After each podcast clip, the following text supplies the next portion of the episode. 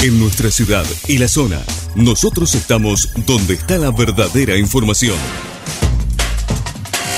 Todo lo que tenés que saber y más. En 12 Noticias, buena información. 12noticias.tv. Estas son las noticias locales. Este jueves 15 comienza el juicio por el femicidio de Marisa Alejandra Molina, ocurrido en Villa Gobernador Galvez.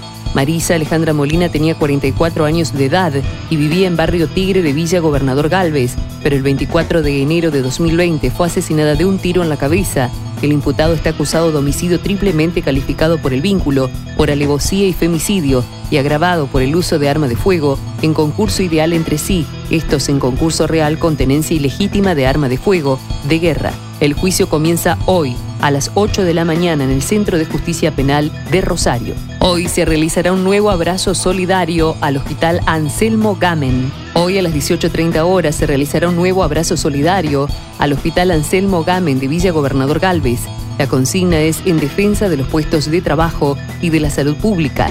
La actividad es impulsada por ATE Rosario, según información a la que pudo acceder la redacción de 12noticias.tv el hospital sigue con un quite de colaboración, que no significa que haya paro, sino que hay una atención restringida, esperando que a los trabajadores monotributistas no reconocidos les den un contrato más firme y un número de expediente de pase de SAMCO a hospital de tercer nivel. Incendiaron intencionalmente cinco contenedores de residuos en el barrio Talleres de Villa Gobernador Galvez. Un vecino de Villa Gobernador Galvez se comunicó con la redacción de 12noticias.tv denunciando que había contenedores de basura incendiándose por calle 12 de octubre, desde Fornieles hasta Sáenz Peña.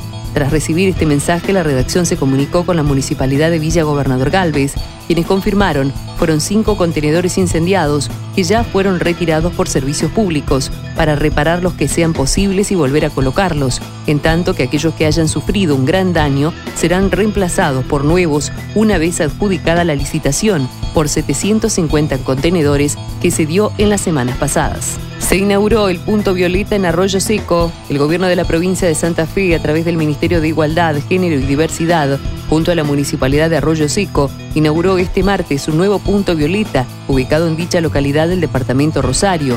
Ya son cuatro espacios de estas características en el mencionado departamento, incluyendo a los puntos de Piñero, Acebal y Villa Gobernador Galvez, donde mujeres y personas de la diversidad sexual podrán acceder a los programas, iniciativas y políticas públicas de la mencionada cartera. Todo lo que tenías que saber y más. Te lo informamos acá en 12 Noticias. Buena información. 12noticias.tv. Estas fueron las noticias locales.